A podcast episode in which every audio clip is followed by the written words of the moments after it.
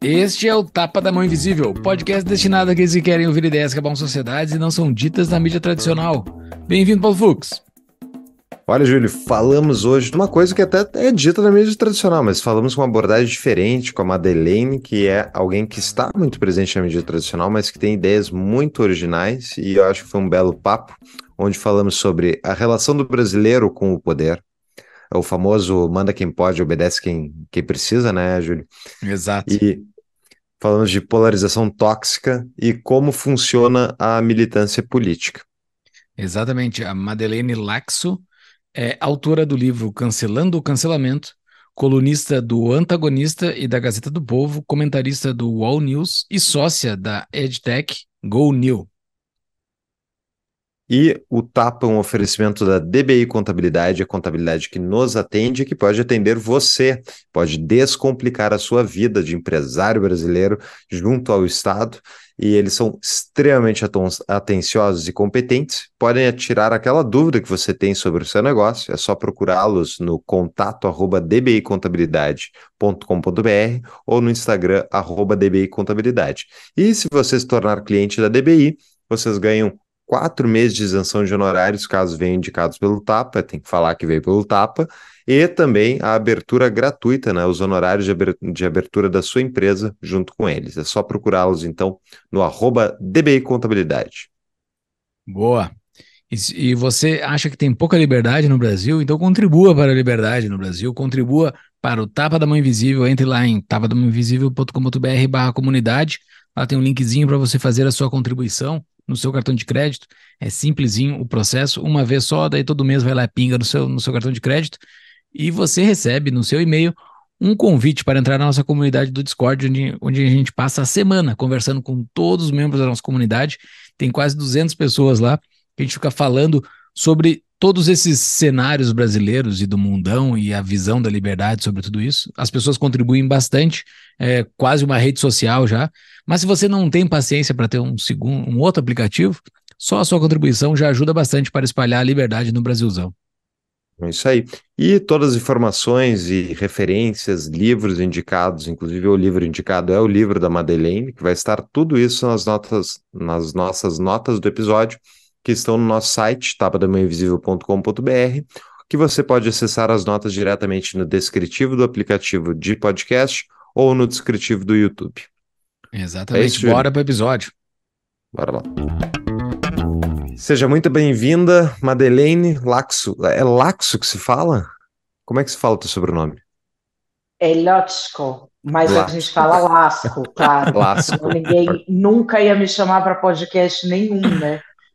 Qual, qual é a origem? Você tem que fazer é, curso no Senai para falar o nome dessa mulher. Não, não vai acontecer. Qual é a origem do sobrenome? É húngaro. Húngaro? Olha aí, muito bem. É. Diz Chico Buarque que húngaro é a única língua que o diabo respeita. Ah, é? Por quê? Porque, por exemplo, aceita cartão é elfogadnia kritelkartiat. O que, que é, quer dizer isso? Aceita cartão. obrigado, Köszönöm É muito obrigado. Então, assim, ele, é ele como se é... você toda hora estivesse fazendo um exorcismo. tá, entendi. É, é um exorcismo contínuo. Ele entendeu? tem língua é irmã, assim? Ele tem alguma língua parecida Não. com ele? É sozinho? Não, é um filo único que é só o húngaro, tanto na na origem né, das palavras, na etimologia, quanto na estrutura linguística. Você não fala, por exemplo, eu vou, eu vou hoje na sua casa. Você fala, eu casa sua hoje. Hum. Entende? É uma estrutura muito particular. Muito bem. Interessante, muito bem. interessante. Mas vamos situar então a nossa audiência, Madeleine. Fala um pouquinho de ti para o pessoal te conhecer antes da gente entrar na nossa pauta. Bom, eu sou Madeleine Lasco, sou uma espécie de pai do Cris brasileiro porque eu tenho muitos empregos. Olha, eu consegui uma grande vitória profissional que é, sendo jornalista há 27 anos, está enfrentando há pouquíssimos anos essa polarização insana. Eu trabalho ao mesmo tempo hoje no UOL, na Gazeta do Povo e no Antagonista. Tá blindada, então. Eu também, é, eu também sou sócia de uma EdTech de Lifelong Learning para executivos, a GoNew, a gente fala muito sobre governança. E a minha carreira começa no rádio, em 1996, como repórter de trânsito do programa do Ferreira Neto, na Rádio Trianon de São Paulo. Depois eu fui, pra, eu fui contratada pela Rádio Jovem Pan em 98, para quem é de São Paulo, isso é conhecido, porque para nós do Sul eu nunca ouvi falar. É, é, é uma rádio conhecida. Eu nunca ouvi falar porque você é novo, tá? Fica quieto aí. É um programa eu sou gaúcho, eu sou um gaúcho bitolado. Pergunta pro seu pai do Ferreira Neto.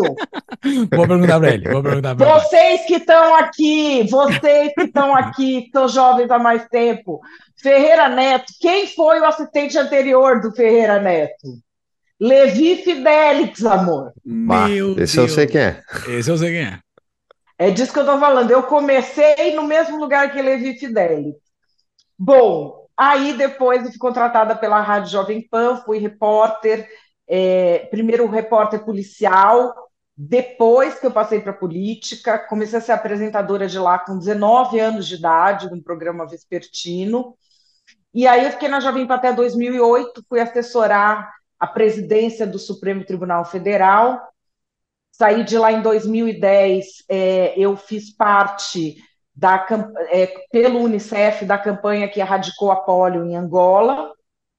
Aí eu voltei para o Brasil, trabalhei no marketing da CCR, que é uma empresa bem grande, eu trabalhei na holding.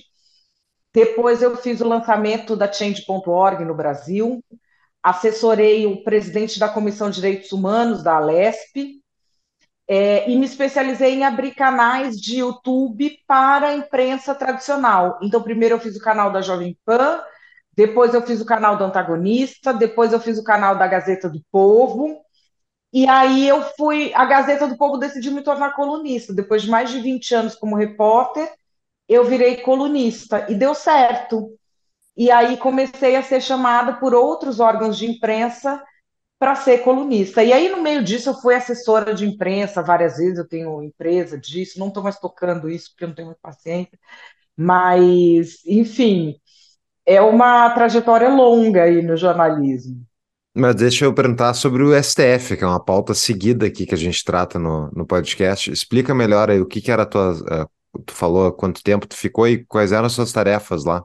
Ver se a gente descobre. Eu trabalhava na comunicação do STF. Uhum. Quem colocou, essa, quem convenceu os ministros a entrar nas redes sociais fui eu. Eu Putz. fiz o despacho. Meu Deus! Meu Deus! Não sei se eu fico é feliz verdade. ou triste. mas tu tem, verdade. mas tu, tu, tu, é feliz por isso ou tu, ou tu sente um pouquinho de culpa por isso? Não, eu não sinto culpa porque foi a melhor decisão a tomar naquele momento. Aliás, naquela época eu tive um privilégio enorme de debater esse tema da publicidade das decisões judiciais com Antonin Scalia hum. que é um justice da Suprema Corte dos Estados Unidos, ele tinha vindo para cá. É, ele, eu apresentei, fui incumbida naquele dia de apresentar ao tribunal a ele toda essa área da comunicação, e ele era contra qualquer tipo de publicidade no sentido de você ler os votos numa televisão. Ele achava que aquilo não dava certo, e eu tinha uma dúvida se não dava certo ou se depende da cultura. E até hoje, se vocês querem saber, eu não consigo ter uma opinião formada, porque chegou um momento em que eu estava, até uns meses atrás, estava muito arrependida. Falei, gente, o Scalia estava certo, era preciso ficar escondido. Aí se cria o plenário eletrônico. O que, que eles decidem no plenário eletrônico? Que juiz pode julgar o caso que o advogado é parente dele. Essa semana agora, né? Coisa Se fosse na TV, ia decidir assim? Então, assim, eu... É, eu não sei se algum dia eu vou ter uma opinião formada sobre isso, mas naquele momento específico, com as informações que eu tinha, foi a melhor decisão que eu podia tomar. E eu não tenho dúvida de que esse processo de colocar o judiciário nas redes sociais é o processo que fez com que vocês, por exemplo, possam ter informações que vocês não teriam de outra maneira. Sim. Então, assim, eu sempre fico. Eu, entende? Eu não consigo fechar uma opinião sobre o caso brasileiro especificamente. Eu fiz palestras sobre isso em muitos países da América Latina. O Panamá e o México, por exemplo, é, iam me, meio que trilhando o mesmo caminho da gente, até porque o perfil das pessoas, o perfil moral das pessoas lá é muito parecido com o nosso. Nos Estados Unidos nos permite nem foto. Nem é, foto. O desenho aquele, né? Os caras fazem um desenho do plenário. É, nem foto. Mas é a cultura deles, né, cara? É, é uma outra cultura. Então, assim, eu não sei se eu tenho uma resposta para isso, não. Eu, eu lembro que, eu acho é engraçado isso, que quando tu saiu, então, em 2010, tu saiu do STF, é bem na época que começou aquela discussão que as pessoas sabiam os 11 do, da seleção, mas não sabiam os 11 do STF, qual que importava mais, né? E hoje é o contrário. Eu, e hoje é o contrário, mas eu, eu, acho ótimo que as pessoas acompanhem o que o STF está fazendo. Eu, pessoalmente, acho bom que coloque, assim. É tipo, eles vão, talvez vão ter mais uh, vontade de chamar atenção, coisa assim, talvez tenha efeitos ruins, mas o problema não é a comunicação. O problema é o poder que esses caras têm e a capacidade deles de virar o, o mundo jurídico da, tipo, do avesso, baseado em duas, três decisões que eles tomam. Então, assim, se é porta fechada, acho que não melhoraria o problema, ele só pioraria. Então, eu pessoalmente acho positivo. Então, mas houve um determinado momento em que eu me arrependi de pensar assim já, Uhum. E pensei que a publicidade e o tanto que a vaidade mexe com a alma humana eram coisas que estavam tendo peso importante em determinadas decisões. E continuo pensando assim daquelas decisões. Uhum. Mas eu, eu não sei se existe um ponto de equilíbrio para isso, sendo que o poder no Brasil ele é todo muito doente, muito distorcido. Não é só o judiciário. Ele é todo distorcido tudo que a gente tem de poder executivo, legislativo e judiciário é tudo uma baderna que a gente tenta equacionar. Então, como encontrar esse equilíbrio justo numa coisa que mexe tanto com a alma humana, que é o poder, numa coisa que mexe com a vida de todas as outras pessoas, e que a gente tem um sistema que é um sistema, vamos dizer, que ainda está em construção para se tornar realmente uma nação, né? Sim. É, porque nos Estados Unidos a coisa já é mais madura, né? O que, que é uma Suprema Corte, né? A população, mais ou menos, já entende uma, o que, que é, é, o que, que é essa instituição. Falando só da Suprema Corte aqui, mas todas as instituições como um todo, todo mundo já entende o papel de cada um dentro do, dentro do tabuleiro, aparentemente. Mas no Brasil está tudo sendo meio construído com a roda andando, assim. Ninguém entende muito bem para que, que serve aqueles caras, até que ponto vai aqueles poderes. Será que essa falta de clareza não é o porquê dos de determinadas pessoas de vez em quando ter um poder além dos outros, assim, porque não está muito bem entendido pela população. Exemplo claro do, eu não sei se pode falar, mas do Alexandre de Moraes, né? Ele é um cara que aparentemente tem mais poder do que os outros 10, ou ele tem mais coragem do que os outros 10, porque ele consegue fazer coisas que os outros não estão fazendo, e os outros não barram, e mais ninguém barra, e o Senado não barra. Será que essa falta de clareza é um problema? É este problema, uma das origens desse Na verdade, problema? acho que tem um problema de estrutura social e de história. A gente ainda tem uma estrutura social colonial. Outro dia eu vi uma entrevista do Jacan, sabe, do chefe. Uhum, sim. E como ele veio da França, o Jacan é um cara conservador. Ocorre que ele veio da França, ele tem uma cultura diferente é, é uma história mais longa, né, de você ter uma independência do país e tudo. Aí ele falou que quando ele chegou aqui, ele achava uma coisa estranhíssima, que o povo chamava garçom assim, uhum. igual chama cachorro. E aí ele falou assim, ele chegava, por exemplo, no restaurante, uma coisa que ele tinha dificuldade é que, por exemplo, o cliente chegava e falava para o garçom, vai lá na banca para mim, pega uma folha de São Paulo, e o garçom tinha que sair do posto deles de garçom para ir comprar jornal para o cara. É uma coisa de serviçal. Quando na França, há muitos anos, o garçom ele é um garçom, ele tem uma tarefa, ele tem que ser um bom garçom. E você não faz para um ser humano. Você fala, senhor, por favor. Uhum. Então, é tudo no Brasil é assim, entendeu? Do manda quem pode, obedece quem tem juízo. E tem uma coisa muito perversa no que se refere às leis, que é a linguagem. A linguagem ela já barra, e não estou falando nem que barra quem não estuda. Uhum. Se você não é do ramo do direito, você pode ser PhD, não sei o quê, você não entende o que os caras estão falando. Você sabe que nos Estados Unidos já reformaram isso, né? A sentença tem que ser inteligível para o cara que está lendo. Hum, para o cidadão mesmo. A gente mesmo aqui, quem teve processo judicial, eu trabalhei lá e tem processo que eu mando para amigo meu e falo, eu ganhei, eu perdi isso aqui. Você não consegue entender. Então, como essa linguagem blinda, o que, que acontece? A gente está vendo muito o STF. Mas quando a gente vê o STF se agigantando, o problema não é o STF. O problema é quem está para baixo. Quantos, quantos mil juízes nós temos no Brasil? Eles estão começando a decidir as coisas como eles querem.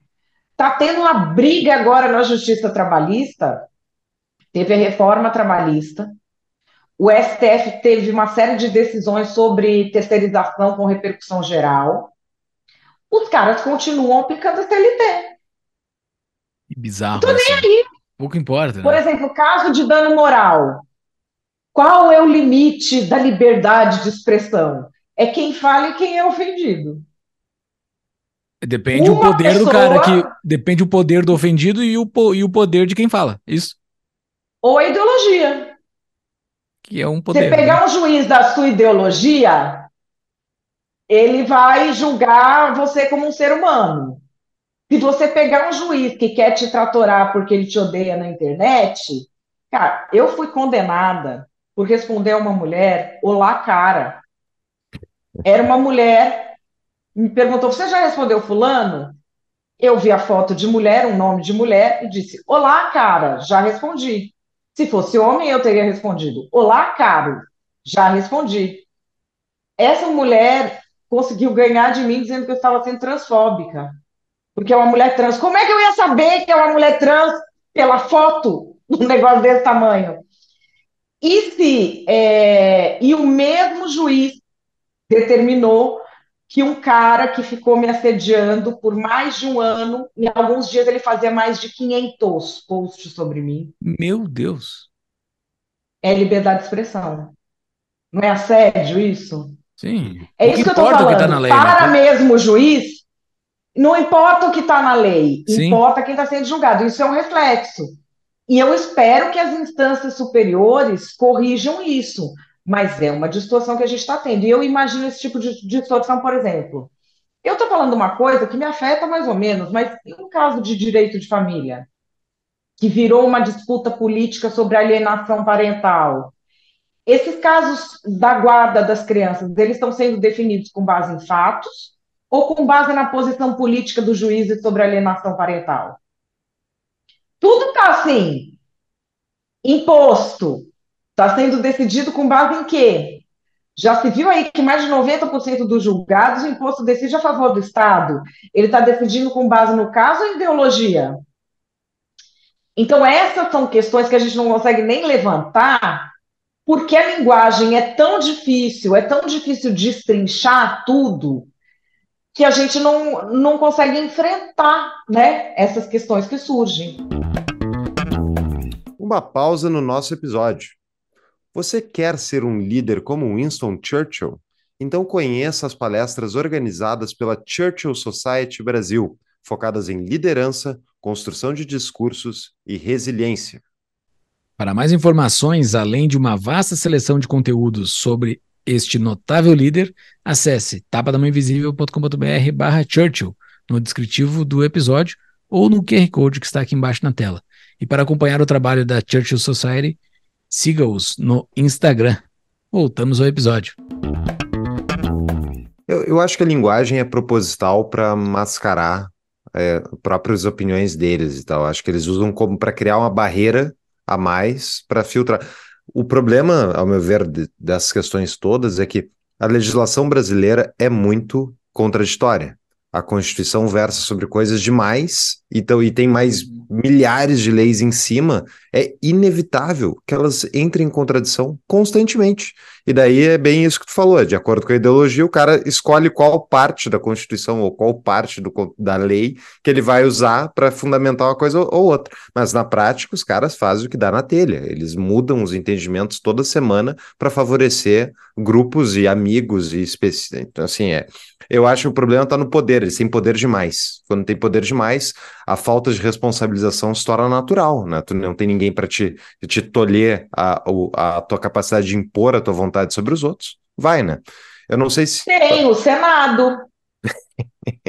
teria, é... teria. É, esse é o círculo vicioso brasileiro, né? Que assim, o, o Senado que eu tô poderia falando, fazer. que é tudo. É, Aquilo que eu tô falando é tudo distorcido. Concordo? O desenho como tá era para dar certo. Mas sabe o que parece? Sabe aqueles programas que a pessoa tem que copiar um bolo do confeiteiro? Você tem ali o um modelo que era para copiar e como saiu. o que está no papel é o modelo para como copiar. O nosso é o como ficou depois do bolo, né? Que você fez em casa, porque é complicado. Tu, tu falaste, tu usaste um, um, uma, uma figura da cultura pop, o Jacan, né? É, eu vou trazer outro da cultura pop, de uma declaração também que eu vi dele. Na verdade, eu vou trazer dois: dois humoristas e dois do Nordeste. Um eu vou falar sobre o Whindersson Nunes, uma vez uma entrevista do início da carreira dele, ele falando sobre como era a vida dele prévia. Ele falou dessa coisa do pequeno poder que o brasileiro adora ter, né? Esse pequeno, do, esse pequeno poder. Ele falou que quando ele era quando ele era pobre, antes, antes de ser famoso, ele fazia bico, ele fazia bico de garçom em festas, né? E daí fazia festas de pessoas não muito ricas. Ele, ele era garçom de pessoas simples, entendeu? Daí aquelas pessoas que não tinham aquele primeiro poder, a primeira chance de mandar em alguém, pessoas que nunca mandaram em alguém na vida, eles humilhavam ele. Ele falava assim, eram pessoas mais pobres que eu, mas estavam me humilhando porque eles tinham o poder de me humilhar. E daí eu estava ouvindo semana passada um outro, um outro podcast sobre um outro humorista que eu nem me lembro o nome dele, um humorista nordestino, que ele falava daquela coisa que o vô dele tinha. Isso me chamou muita atenção. Eu tô morando nos Estados Unidos faz um ano e meio e, e, e, eu tô cada vez mais sentindo esse contraste quando eu escuto do Brasil profundo, esses relatos do Brasil profundo, que eu me lembro de como é o Brasil profundo, mesmo sendo do Sul, é o mesmo Brasil. Que é aquele. Ele, ele cita assim: o, o vô dele, de vez em quando, ele mandava nele, se, pelo simples fato de mandar. Ele não queria nada. Ah, vai lá no mercado buscar um cigarro para mim. Daí ele ia lá, buscava um cigarro, ele tava jogando bola. Ele voltava. Daí o vô dele terminava o cigarro, vai lá e busca mais outro. Daí ele reclamava: então agora tu vai sem chinelo, só para ir na terra quente. Só aquele poder de mandar. Eu, na minha, na minha infância, eu me lembro de presenciar isso. Isso não estou dizendo que é do Nordeste, eu estou dizendo que é do Brasil.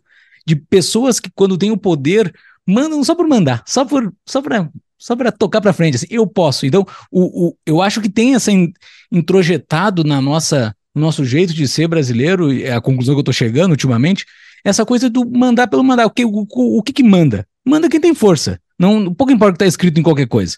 Manda quem tem força. E, e, e, a gente aceita isso como normal no Brasil. Então você não tem como botar num papel do Senado, do, do STF, o que seja, vai sempre mandar aquele que tem força. E a gente, a gente, eu me coloco junto. Nós, como sociedade, a gente aceita isso. Isso é normal. Ah, tá. O, ah, o, o, o Alexandre de Moraes tem bastante força agora, então, tá, então vamos ter que obedecer, né? Fazer o quê? A, a grande maioria da população olha assim, fazer o quê? O cara tem força, vamos obedecer, né? Tu não acha que é mais ou menos isso? Sei lá, uma viagem que eu tô chegando nesses últimos dias, assim. Eu acho que o Brasil tem a cultura do capachismo. O coisa... sobrevive muito bem. Isso que você está falando de mandar só por mandar, você me lembra uma coisa. Eu trabalhei durante muitos anos numa emissora de rádio que tinha uma coisa tão curiosa, tão curiosa, porque eles é, se diziam liberais, não sei o quê. As escalas de feriado de fim de ano para os repórteres, porque repórter trabalha Natal, Ano Novo, Carnaval. Eles soltavam a escala, por exemplo, a escala de Natal e Ano Novo soltava-se em 23 de dezembro. A escala do Carnaval soltava na sexta-feira. Só para dizer, eu é que mando. Eu é... Em todos os feriados era assim. Eu trabalhei lá 12 anos, durante 12 anos foi assim só para dizer que ele pode mandar na sua vida. Ninguém que trabalhou lá é, esteve em aniversário de filho, passou Natal com a família, todo mundo, o que, que aconteceu? Sua família se programava para viajar no Natal ou no Ano Novo, E quando você sabia sua folga, você passava sozinho, porque já não dava mais para você fazer a viagem junto com a sua família. E é uma coisa que não tem nenhuma necessidade. Sim. Mas era feito assim e era muito interessante porque assim, era da estrutura. Mas as pessoas que estavam por baixo, tipo, o cara que era o encarregado de fazer a versão final da escala, tipo, que pegava do chefe e ia colar no painel. Ele tinha um prazer naquilo. Ele tinha um prazer naquilo, que era uma coisa assim completamente assustadora. E você sabe que eu só me liguei que isso estava errado. Eu só me liguei que não era assim.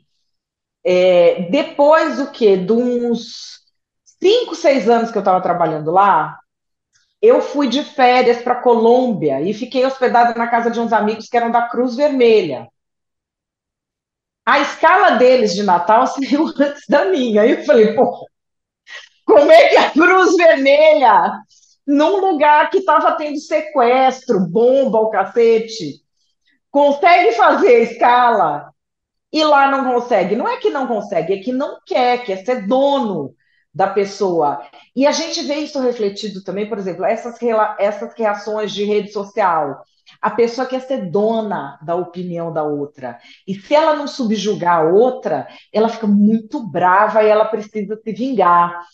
Isso é muito presente no brasileiro. E é aquela coisa: quanto mais o cara se agacha, mais ele quer se vingar no outro, né? Uhum. Você vai ver o cara que é o pior, é o mais capacho. O mais capacho é o mais carrasco.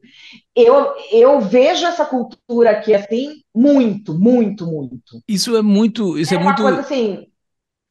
Lá, vai lá, é, a, a, minha família tem pessoas de outras culturas, né? E era uma coisa assim, que muitas pessoas estranhavam e tinham dificuldades de adaptação. É, é isso é algo generalizado no Brasil, assim, sabe? Uh, não, não é não é algo que a gente pode segmentar até talvez por determinada classe ou por determinada região, região ou por perfil, a gente aceita, e isso não é, o, não é um, o, o poderoso que faz isso, é o, é o, submetido que faz isso, é o submetido que aceita. Quando eu fui no Brasil agora em abril, que, que a gente te entrevistou até lá em Porto Alegre, né?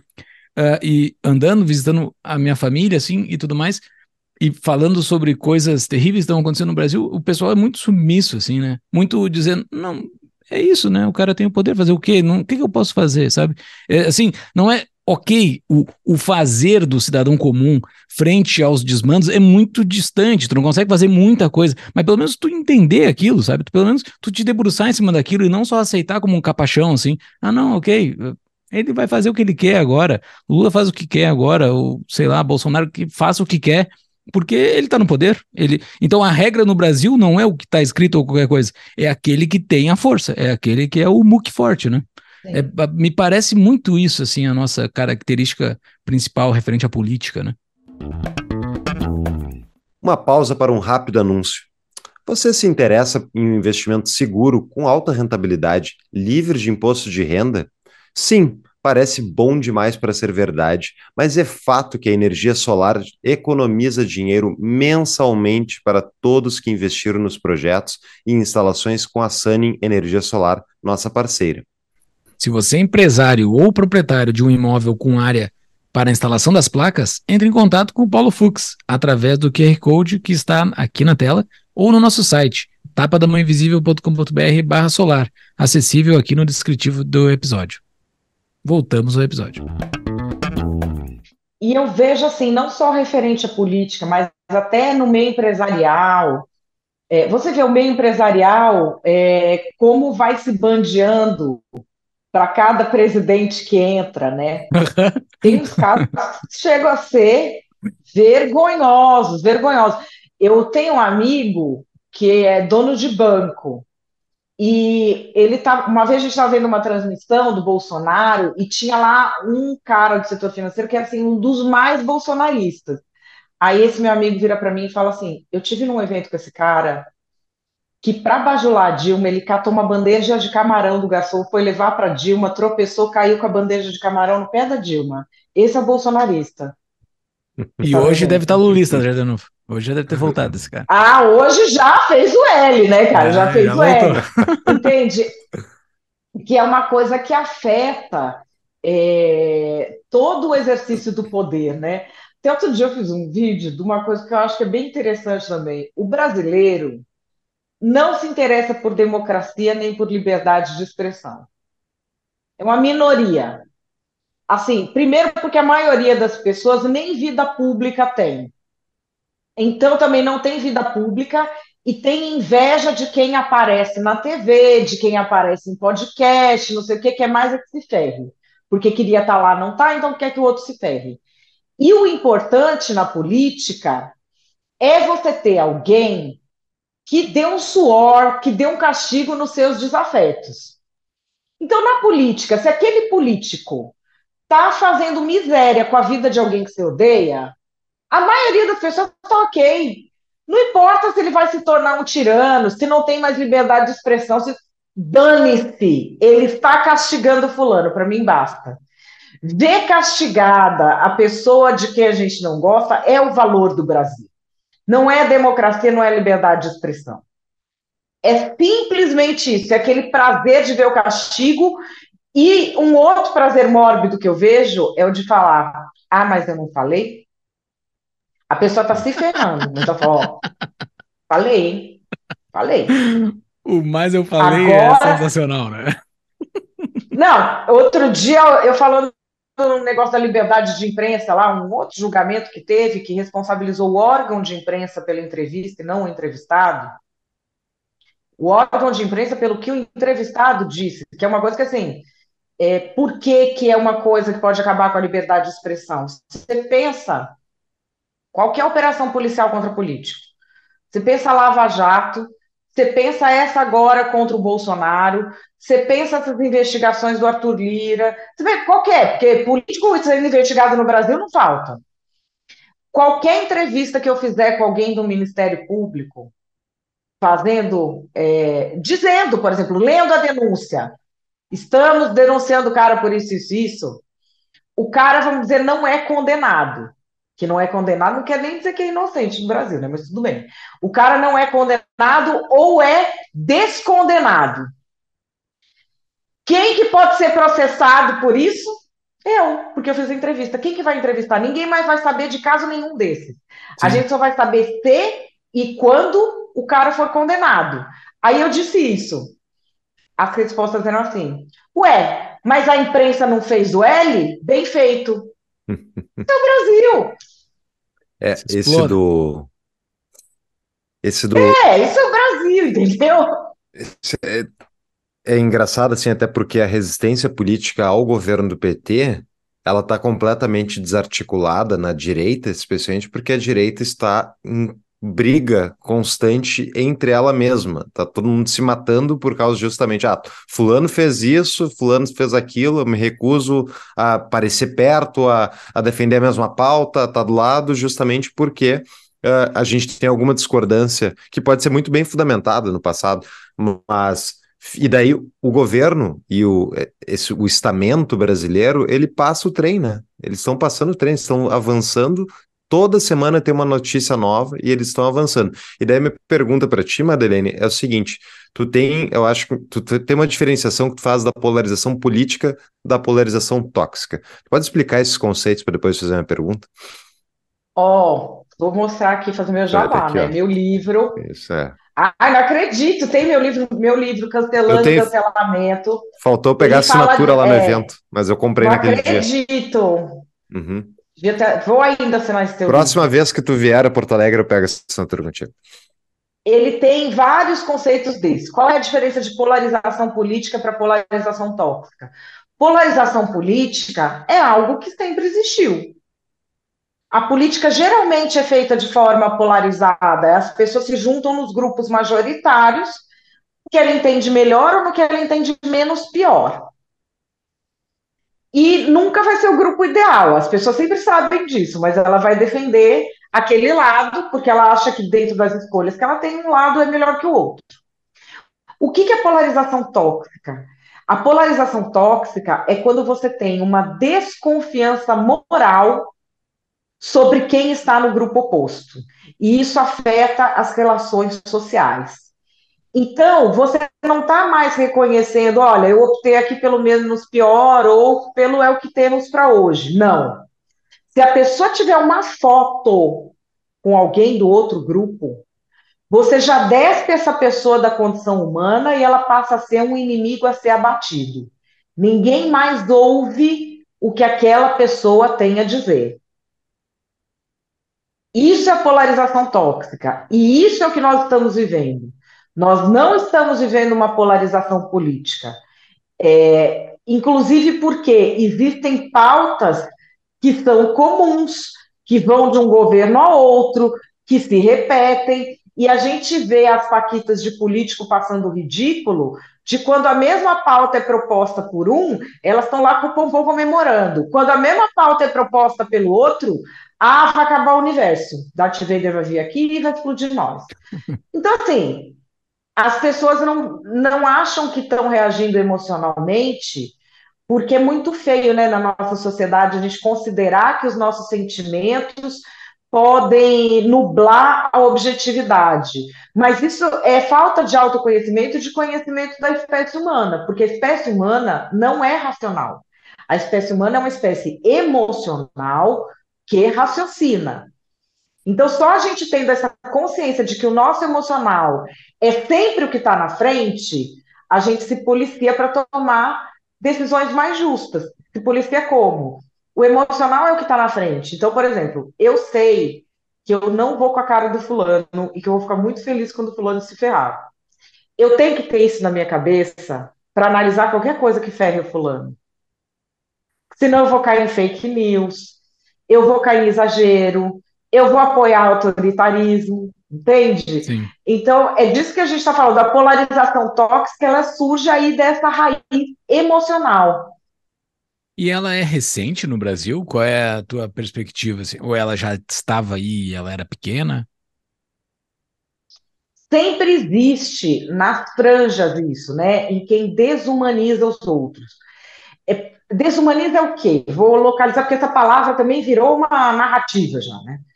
É, toda a sociedade humana ela cresce fundamentada é, na condição de dignidade. A dignidade é inerente à condição humana e inegociável.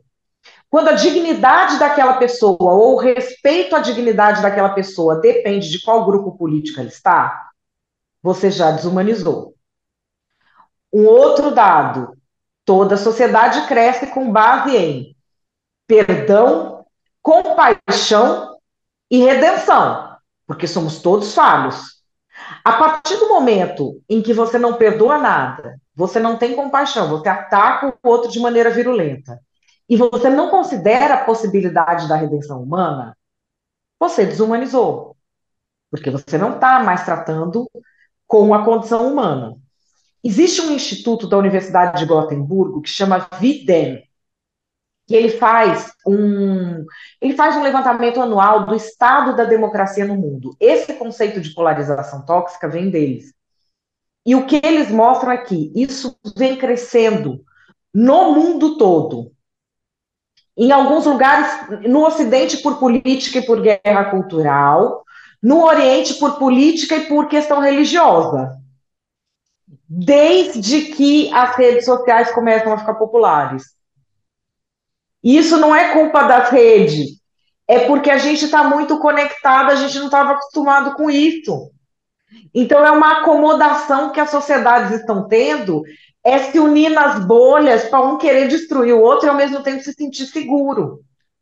Então, é isso que está acontecendo atualmente. E a política, ela é um elemento de identidade do grupo.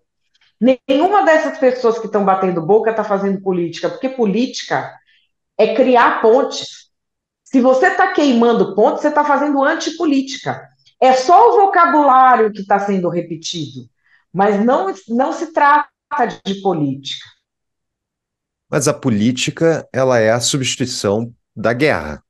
Mas faço política para não fazer Sim. guerra. E sempre vão ter dois lados. Tem lados e vão se odiar. Eu acho que isso é nato do ser humano. Uh, será que não tem um elemento, Madeleine, de uh, acirramento dos ânimos políticos, ou enfim, dessa batalha, guerra cultural, coisa assim, porque um lado especificamente está extremamente mais violento. E eu vou dar um exemplo. Nos últimos três anos, a gente teve que aguentar lockdown, a ideia de trancar as pessoas produtivas em casa por uma doença que elas têm o direito de dizer eu quero ir trabalhar e ganhar minha vida, e a gente foi trancado em casa.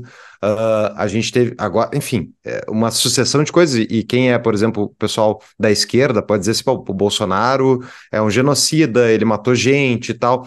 Mas eles tiraram da cadeia um cara que roubou o país, botaram na presidência, acobertaram tudo isso com STF e tudo mais. Então, assim, a, é um.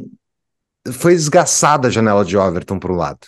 Esgaçada, meu ver. Foi puxada demais. E eu acho que isso provoca uma reação natural das pessoas dizer assim: não, tipo, eu não tenho condições de conversar contigo. Tu tá completamente fora da casa. E eu não, e eu não vou construir uma ponte com o PT, por exemplo. Tu entende que isso, isso não é natural acontecer uma coisa desse tipo? Na verdade, o que a gente tem é que já começa essa coisa nas redes com os MAVs do PT, lembra? Militância uhum. em ambientes virtuais, que é de 2010, que já começa a mirar nas pessoas, desumanizar, atacar jornalista. Por exemplo, eu faço, eu vivo do meu trabalho como comunicadora.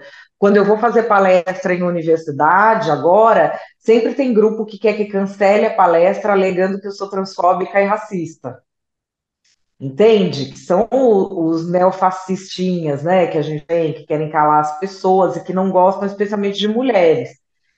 E, e assim, o que eu vejo, esse grupo subiu o tom na roubalheira e na área cultural muito, que eu acho que a área cultural incomoda demais, incomoda demais. É, as pessoas Como assim, área cultural? por aqui que foi na área cultural que ah, aconteceu? Um clipe da Luísa Sonza, um filme da Barbie, essa coisa de imposição de costumes, isso aí faz muito mais estrago do que roubalheira no Brasil, porque o Brasil não liga muito se rouba, ele liga Verdade. se o outro rouba ou se rouba uma tonelada. No meu entender, essa questão cultural, por exemplo, das temáticas que passaram a aparecer nas novelas, as coisas que os artistas passaram a defender, isso uniu muito mais as pessoas contra, a ponto de aceitar como líder um Jair Bolsonaro, cara. Um cara assim, pensa bem, dá para você levar almoçar na sua casa com aquele vocabulário? Se o Lula fosse junto, sim. Eu levaria os dois juntos. O Lula e o Bolsonaro junto, eu, eu levaria. Com muita certeza. Eu não levaria da minha casa, não. Não, não, não. Não, vai, ele vai. A gente aluga, sei lá, um. Tá certo, na minha casa não. Na minha casa não, a gente. Vamos almoçar todo mundo junto num bordel de beira de estrada? Tá lá o ambiente, que se sente à vontade, está adequado, né? Aquela farofa caindo, a pessoa que não sabe comer de garfo e faca. Não é o perfil da direita isso. Mas a direita estava se sentindo tão massacre. Quando viu que ele aglutinou, é, tanto que as pessoas falavam, não, como é que vocês aceitam isso? Estava aceitando qualquer coisa. Qualquer coisa, qualquer coisa.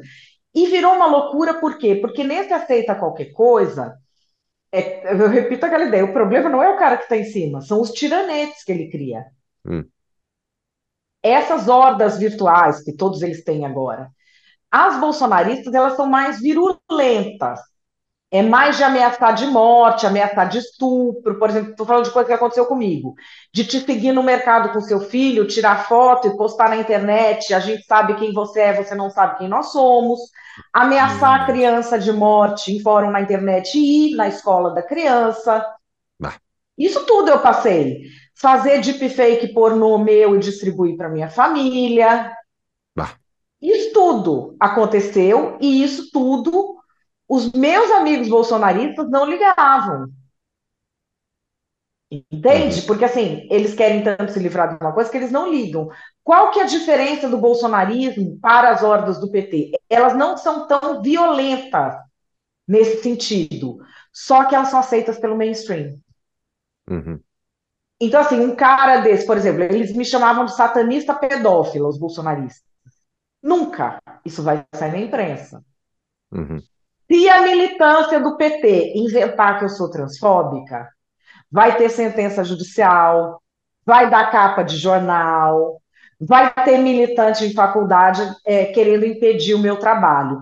Então, as consequências que você tem são diferentes, porque quando é, se, se elege alguém para bater nas militâncias, quando é essa militância que é de direita, quem que vai bater, quem que vai fazer o serviço? É o maluco. E isso não vai ser aceito pelo mainstream. Quando é na esquerda, o mainstream vai bater em você. Então as consequências são diferentes, porque te inviabiliza a sua vida profissional, queima realmente a sua imagem. Porque uma coisa é um bando de maluco ficar me chamando de pedófila e as pessoas ficam meio assim, entendeu? Mas sabem que, é, que aquilo é mentira. A outra coisa é, você não pode nem contrapor a mentira quando ela vem da esquerda, porque senão você está apoiando a transfobia. Uhum. E isso vira mainstream. Artista entra nisso. Então, o que a gente tem são momentos diferentes. Tinha os outsiders, agora tem toda a mídia entrando em narrativas. O que, que vai ser o day after disso? O que, nós vamos escolher agora?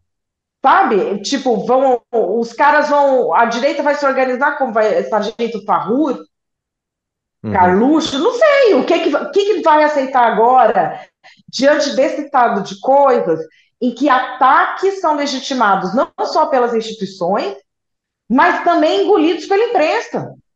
A imprensa não liga mais com a liberdade de expressão, a imprensa está defendendo censura. Num cenário desse, você só espera mais degradação de quem tenta contrapor, entendeu? E é isso que me preocupa muito, assim. Uma pausa para um rápido anúncio. Quer morar no exterior? Está interessado em fazer a sua segunda nacionalidade ou procura auxílio com um visto? Procure a Imigrar-me, a nossa parceira especializada em direito internacional, que oferece suporte completo ao imigrante. A empresa também oferece suporte para a abertura de empresa na Europa, buscando a aplicação do melhor visto para cada caso, além de auxiliar na obtenção da tão desejada nacionalidade italiana, portuguesa, espanhola, dentre outras.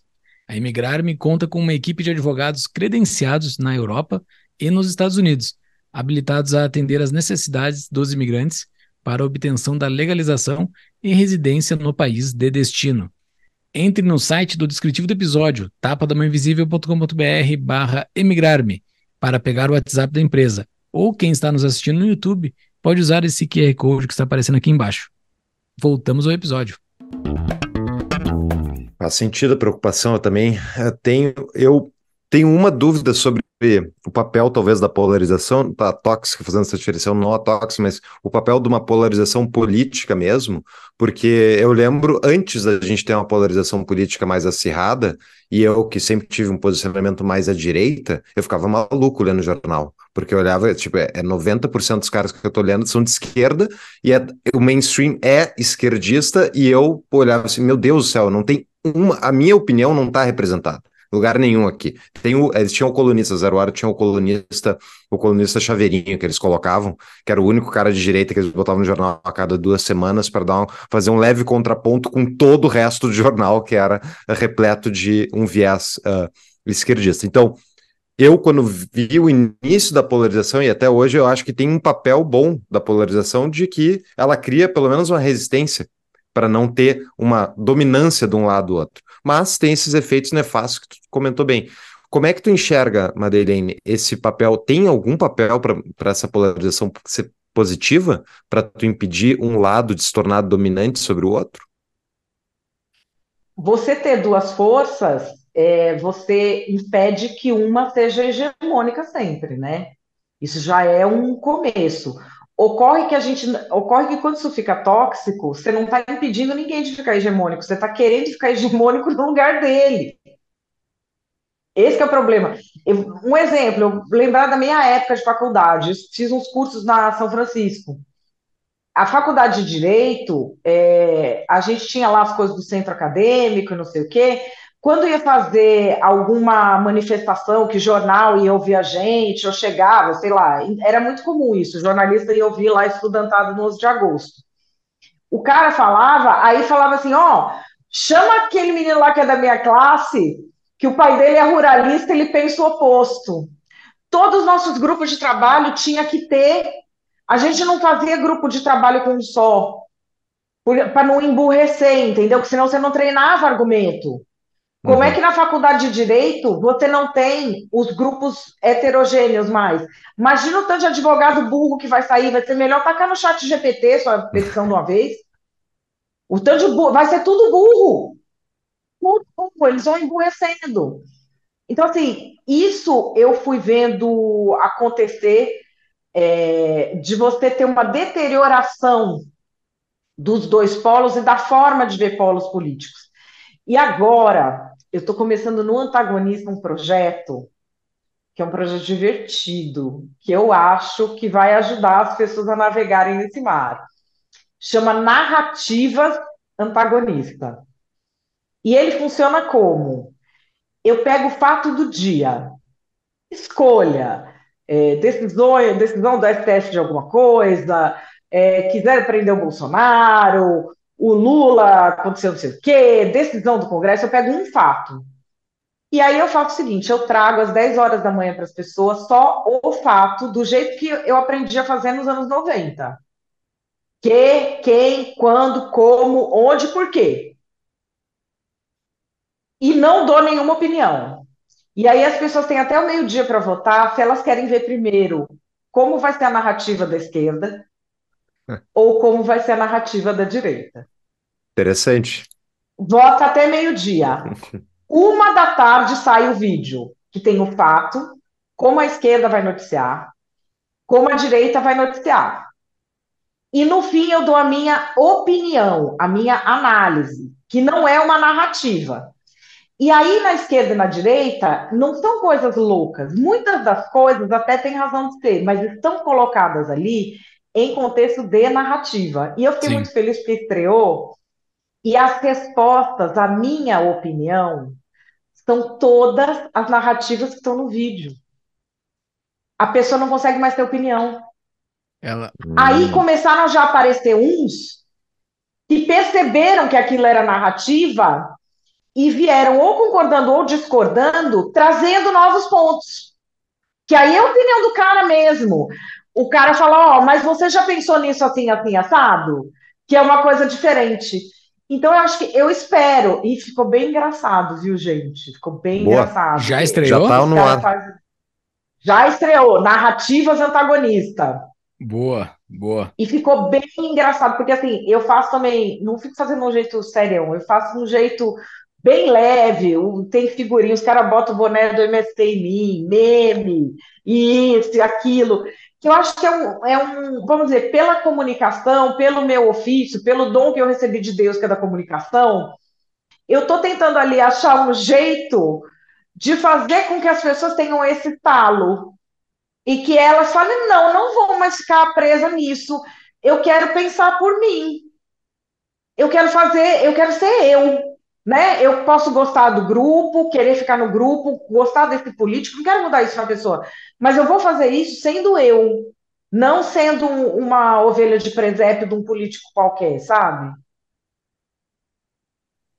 Eu acho que uma das coisas mais interessantes uh, eh, para justamente a gente quebrar essa, esse momento que a gente vive, Madeleine, é justamente ter opiniões contrastantes de boa fé, né, e não, não de má fé, mas onde as pessoas possam uh, desenvolver pensamento crítico, que eu não sei se tu concorda. Para mim, isso é o, é o, pior assim, do Brasil, do, do, estado da política brasileira. Assim, não tem pensamento crítico. As pessoas compram o enlatado e levam para casa. Elas não pensam a respeito. E é bem isso, assim, pega a narrativa, a narrativa está de acordo com que eu concordo, automaticamente eu passo a acreditar naquilo. E, enfim, eu não sei se tu, tu concorda sobre essa questão do pensamento crítico. Eu concordo. A questão da narrativa é assim: a pessoa vê uma coisa, ela, ela acredita naquela explicação de mundo, ela não precisa nem acreditar mais no fato, ela passa a repetir aquilo. Ela repete aquilo. Ela repete aquilo como se fosse verdade. E aí tem umas coisas que eu vou colocando que no fim as pessoas vão percebendo, porque eu faço as duas narrativas. Eu já trabalhei muito como assessora. Eu já fiz, sabe esses jornais grandes daqui de São Paulo, que tem esses painéis de discussão, que um fala Sim. contra um tema, outro fala a favor, várias vezes houve ocasiões em que eu tinha sido ghostwriter dos dois, do contra e do a favor do mesmo tema. E aí eu ouvia mais recentemente assim pessoas falando, aqui, não sei o quê, demoliu o texto do outro. Aí eu falava, ô, oh, coisa rica da tia. Tivesse um pouco de, sabe, não tem percepção. E fica, acho que também, acho que também tem uma coisa, quando a pessoa tem uma vida desinteressante, ela começa a achar que ele está numa luta política. Exato. Né? Exatamente. Assim, amor, você não está com, você não tá com a carabina tentando invadir um lugar. Você está na sua casa, está no seu trabalho, matando o trabalho para xingar alguém no Twitter. Isso não é luta política, coisa linda. Vamos localizar, né? Vamos localizar onde é que você está. Ah, porque eu descobri tal coisa de tal político. Outro dia um me falou, não, porque eu descobri é, pessoa conhecida. Não, que eu sei muito bem que está por baixo dos panos. Eu falo, gente, você foi casado 15 anos, tomou chifre, ainda levou seu dinheiro. Você acha que do político você está descobrindo coisa? Você descobre coisa debaixo do seu teto. Mas não é isso, a pessoa não se localiza. Porque como ela fica frustrada com a própria vida, ela quer ter uma vida grandiosa entrando nesses grupos. Esses grupos dão para as pessoas toda essa sensação, né, de que ela está tendo uma vida grandiosa. A estudantada hoje, por exemplo, ah, vou fazer um fazer, eu fiz protesto, fui daquela era dos cara pintadas, a gente apanhava da polícia. E meu pai falava: protesto é isso mesmo, é desobediência civil. Você apanhe, mas se for para a delegacia, não chame o pai. Porque o que mais desmoraliza uma causa é chamar a mamãe na delegacia, né? né? Você tem que ir lá para apanhar e aí o seu grupo que te tire dali. Mas assim, era uma noção que a gente tinha, você ia para a rua para fazer isso, isso e aquilo. O protesto do estudante agora é ficar dentro do ambiente seguro da faculdade que papai e mamãe pagam para ele uma fortuna, pedindo para alguém não dar uma palestra. Ou lavando o chão da frente do Banco Central com uma vassoura sem saber varrer um, um chão, que nem aconteceu lá no Congresso da UNE. Não sabia pegar uma vassoura, Não sabia pegar uma vassoura. Não, eu vi, eu vi ali lavando. Eu vi ali lavando, eu falei, Jesus amado, eu não gosto de pegar vassoura. Mas isso aí nunca teve que, né? Exato, nunca teve que. Mas, eu fiquei com uma inveja, rapaz. Fiquei com uma inveja daquela gente. Nunca pegaram um uma dia... vassoura, né? Que delícia, né? Nossa, cara, eu queria. Ter... Sabe o que eu mais queria? Nunca ter pegado uma vassoura, nunca ter lavado uma louça. Eu quero até escrever um livro para esse pessoal. Como fazer a revolução sem nunca ter lavado um copo. Eu tenho muita inveja. Você imagina, a pessoa nunca lavou um copo, nunca nada, aí ela veio ensinar para o pobre como é que ele é inclusivo. Exato. Eu acho sensacional, sensacional. É de uma genialidade absurda. Ô, Madeleine, tu falou do Day After, né? O que, que vai acontecer nessa situação aí? Uh, agora é futurismo total aqui, tá? Sem se. Pode se comprometer tranquilamente. Quem tá ouvindo em 2040, nos digam aí se, se o que a gente falou aqui faz algum sentido. Mas tu tem algum prognóstico, assim, para onde que a gente pode estar tá indo uh, com esse com essa ultrapolarização, com esse todo mundo se cancelando, um querendo que o outro fique calado completamente, que o outro tire a sua humanidade, né, que nem tu falou. Uh, o que que, o que que isso resulta? Olha, o que tem resultado nos últimos anos, todo o processo de polarização tóxica, principalmente quando legitimada é, pela imprensa, é em fechamento de regime. Os, é, os institutos internacionais, esse VIDEM, fala que você não. Raramente hoje você tem golpe de Estado com tanque, ou com gente invadindo coisa, ou com. É, isso já é uma era já passada. Você tem casos muito pontuais, assim. Ou só naquele momento final. Ele é. Os golpes são feitos por meio da polarização tóxica. Quanto mais ela avança na sociedade é, mais você vai possibilitando o autoritarismo, porque as pessoas vão calando por medo. Bom, hoje o que acontece? Se você falar qualquer coisa do governo Lula, você já vai ser imediatamente colocado no bolsão dos bolsonaristas, né? Você vai virar imediatamente um bolsonarista. E contra o bolsonarista pode tudo. Você tem colunistas da grande mídia dizendo que o bolsonarismo tem de ser extirpado ou extinto. O presidente Lula chegou a falar de bolsonaristas como se não fossem pessoas. Ele chegou a utilizar a expressão animais selvagens. uhum. que é um caminho de discurso perigosíssimo que nunca deu certo na história da humanidade. E aí passam a te chamar de fascista. E contra o fascista pode tudo. O que é que acontece diante disso? A pessoa fica com medo. Sim. Porque ela vê o que essa horda faz com os outros. Então, a primeira opção é se calar. Você tem muita gente calada. Muita gente calada. E isso vai sendo progressivo, porque assim, quando começaram aqueles maves do Lula lá em 2010, já teve gente que calou. Quando os bolsonaristas começaram, essa franja do bolsonarismo começou a arrepiar a gente, ameaçar de morte, vir atrás, é, coisa assim, um monte de gente calou. Mais gente, entendeu? Sim. Agora, aí você vai tendo mais ainda gente calando. Por isso que os caras explicam que quando tem a polarização tóxica, é o fechamento do regime. Porque, pelo exemplo, as pessoas vão calando. As pessoas vão ficando quietas porque elas têm que tocar a vida delas. Uma hora chega. Então, isso é o que acontece progressivamente, porque as pessoas vão calando.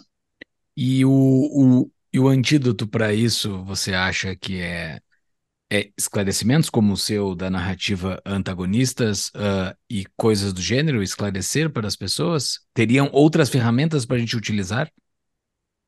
Olha, uma coisa que eu estou tentando fazer agora, tentando não, que eu estou fazendo, eu estou fazendo um podcast só sobre liberdade de expressão se chama Pode Falar, vai ser toda quarta-feira, 8 horas da noite. Começa dia 30, convidado, primeiro convidado especial, um podcast só sobre liberdade de expressão. Quem quer ajudar e falar, ah, não vou me meter herói, falar não sei o quê. Não tem empresário aí que quer ajudar? Patrocina essas iniciativas que a gente faz mais. E estou também abrindo o Instituto de Defesa da Liberdade de Expressão, quem tá, chama L+, quem está abrindo somos eu e o André Marcília, não sei se vocês conhecem, o André Marcília é advogado, especialista em liberdade de expressão, tem sido uma das vozes mais corajosas nesses tempos que a gente está vivendo atualmente, em que ninguém tem coragem de abrir a boca. O André vai lá, bota o dedo na ferida, é incantável. A gente está abrindo um instituto que vai atuar em algumas frentes: liberdade de expressão em geral, liberdade de cátedra, liberdade religiosa e a liberdade humorística. Já temos embarcados com a gente nesses conselhos várias pessoas dessas áreas que lutam pela liberdade de expressão quem falar, não quero aparecer, não quero isso, não quero aquilo. A gente também está precisando de patrocínios, a gente faz treinamento, a gente tem um projeto grande de monitoramento de leis, decisões judiciais, iniciativas parlamentares, que precisa de patrocínio. Então, assim, a gente está tentando fazer o que a gente sabe e o que a gente consegue fazer bem o cidadão comum não, que é botar a boca no mundo, porque a gente já está acostumado. Eu Sim. não vou pedir para o cara que está lá trabalhando 12 horas por dia e tem um chefe petista para abrir a boca dele. Uhum. Eu não vou fazer, jamais eu faria isso. O que eu estou falando é, nós estamos aqui para falar por vocês. Vocês ajudem a gente. Ajudem a gente que a gente fala por vocês. E tentar manter esse caminho do diálogo aberto o máximo que a gente puder. O máximo que a gente puder porque mesmo quando você tem regimes mais fechados, você tem de ter aquela célula democrática ali para que as pessoas se preparem novamente para uma democracia de verdade. Excelente. Legal, vai, vão vai... ter nas notas do episódio os links para todas essas iniciativas. Eu acho ótimo. Eu sigo Marcília no, no Twitter. E assim, é, é é raro ter alguém da área do direito falando contra decisões do STF. Ele fala de maneira técnica, explica e tal. É, ele tem uma paciência de Jó também, mas é, é impressionante assim como o, o, o, sistema estatal judicial brasileiro ele é tão intrincado que o advogado ele tem medo de falar porque uma hora a causa dele inevitavelmente vai chegar no STF daí se ele tem lá um histórico de críticas nas redes sociais contra posições de membros do STF obviamente ele tem um voto a menos naquele negócio ali. Então criou um círculo vicioso nosso direito essa, essa dinâmica. Mas, Madeleine, a gente tem aqui os nossos membros da comunidade do TAPA que contribuem um pouco mais com o nosso projeto e mandam perguntas para a gente fazer para os nossos convidados. Então, a pergunta aqui do Kozer.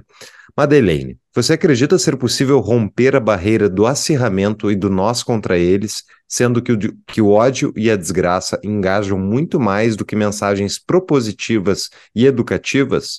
É possível ganhar o jogo sem jogar o jogo sujo? É, existe uma ideia errada, quem é cristão entende muito bem isso, de que você precisa agir da mesma forma que um demônio para derrotar. Quando você age da mesma forma que um demônio, você se torna um demônio. Você pode vencer a briga contra o outro demônio, mas quem venceu foi o demônio. Você tem de combater o bom combate. Aí fala assim: não, sem o meu ódio, se eu não agir com ódio, eu não vou acabar com o ódio dele. Você trocou um ódio pelo outro, você ganhou o quê, coisa linda? Você trocou um ódio pelo outro, ainda se sujou. Então, assim, a grande vitória de quem trabalha com ódio não é ganhar aquele embate. Não tem embate que você perde. Outro dia eu estava falando isso com o Deltan. Ele falou assim: não, a pessoa entende quando eu apanho. Não tem vez que você perde e chega todo mundo e fala: olha, eu vi injustiça que fizeram com você. Não tem? Hum. Quantas vezes na vida normal tem? Do tipo, coisa que você não pode ali naquela hora prevalecer, mas vem todo mundo e o tempo é o senhor da razão. Se você passa a agir com, da mesma forma que aquele que você condena, então você nem acha mais errado o que ele está fazendo, é isso? Você virou um deles, ele ganhou. Então a vitória para o cara. Eu acho muito engraçado quando fala assim: se eu não jogar o jogo, ele ganha. Não, amor, se você jogar o jogo, é que ele ganha. Você joga o jogo, ele já ganhou de você. Você é um deles. Se você ganhar, você é um deles que ganhou. Você não tem mais a sua independência. Tu passa a aceitar que os fins justificam, os, os meios justificam os fins, né? E daí, tipo, onde é que tu para? Já, já abriu mão de um princípio moral aí inicial, né? É muito difícil depois ter uma trava. É, é aquele é do slippery slope, né? Que a pessoa. Eu, eu tenho essa. Eu tenho essa convicção de que quando a pessoa abre mão de princípios, é tipo um frango descendo ladeira, né, cara? Nada para. Ela só para quando ela se arrebenta lá embaixo. Boa. Nós temos uma outra pergunta aqui do Cássio Siqueira. Madeleine, o mercado, uh, consumidores e tudo mais, realmente pedem uh, medidas e comunicação ESG ou é só a sinalização de virtude para agradar a militância? Olha, eu sou sócia dessa EdTech, a GoNew. A gente acabou de lançar um livro sobre isso, que é Governança Social na Prática e Sem Ideologia. Porque a maioria das coisas que você vai ver nessa área é só perfumaria, né? Sim. É só perfumaria. E o que a gente fala, é, no livro, inclusive, tem coisas deliciosas, do tipo de fundos verdes e não sei o que, não sei o que lá, ou de fundo social. Fundo que eu estou falando, fundo de investimento social, Sim. que assim, o fundo de investimento se torna social ou ESG porque ele mudou de nome e se inscreveu. Ele não mudou uma linha do que ele já fazia. Uhum. Ele só diz que ele é, e a galera acredita. Mas, por outro lado, você tem desafios de aprimoramento da sociedade, como plano de carreira, como ter mais visões sociais e ideológicas convivendo no mesmo espaço. E, com relação à diversidade, hoje você tem, você nunca teve na história da humanidade cinco, seis gerações convivendo ao mesmo tempo. Você tem que lidar com isso dentro das empresas hoje. Isso é uma questão social que você tem que lidar. Aí, por exemplo, esse tipo de coisa que é o etarismo, como que ele é abordado nessa agenda progressista? Ai, é preconceito contra não sei o quê. Ai, é preconceito contra não sei o que lá. Então, existem coisas concretas a serem feitas, mas elas têm sido muito substituídas por perfumaria e marketing. Pois é. Até a gente queria tratar disso na nossa pauta, mas identitarismo e mercado, mas eu acho que vai, ficar para um próximo, Adelene, porque já bateu o nosso horário. Então eu queria te pedir considerações finais. A dica de livro vai ser o teu livro, mas se tu quiser indicar algum outro também, sinta-se à vontade. Mas considerações finais e o teu arroba, que vai estar nas notas do episódio para o pessoal que não te segue passar a te seguir. Minha arroba é Madeleine Lasco em todas as redes. E o que eu queria deixar de considerações finais é o seguinte: a gente está passando por um período de ajuste social, porque a gente está convivendo o tempo inteiro nas mídias sociais. Então, não é que a sociedade não dá certo, é que nem, por exemplo, casamento. Assim, casamento dos meus pais. Eles se viam no café da manhã. Eles saíam para trabalhar. Eles não se falavam o dia inteiro. Falava o quê? Uma vez ou outra, se tinha uma emergência, ligava para o outro. Não se falava o dia inteiro. Se viam novamente à noite para conversar a gente foi criado com esse tipo de relação. Eu saía para ir para o colégio, saí, ninguém sabia onde eu estava. Peguei um ônibus e fui. Hoje, a gente está muito intrometido na vida do outro. Você manda um zap, deu o azulzinho, deu cinco minutos, a pessoa não te respondeu, já passa todo um filme de por que, que a pessoa não está te respondendo. Isso já altera, você está... aí quando a pessoa te responde, na sua cabeça, você nem lê a resposta como ela leu. Na sua cabeça, o tom que a pessoa está falando já é aquele que você imaginou de que ela estava brava. Aí você acha lá o tom que ela falou, do porquê que ela estava brava, e você já reage assim. Você avalia para debater política como é que nós estamos debatendo. Então, assim, a gente precisa se acostumar que o nosso emocional, ele está mexido, o nosso emocional, ele tem tido esse impacto, isso vai para todas as áreas, e a gente fica muito afogado assim na tecnologia, eu preciso aprender essa tecnologia, mas uma coisa que eu acho que as pessoas precisam se tranquilizar. Quanto mais a tecnologia evolui, mais você precisa entender de gente. Hum. Você precisa entender de gente. Você precisa ter autoconhecimento e conhecimento sobre o comportamento humano. E eu acho que é esse o fio da meada. Você não vai entender de política se você não trabalha com política.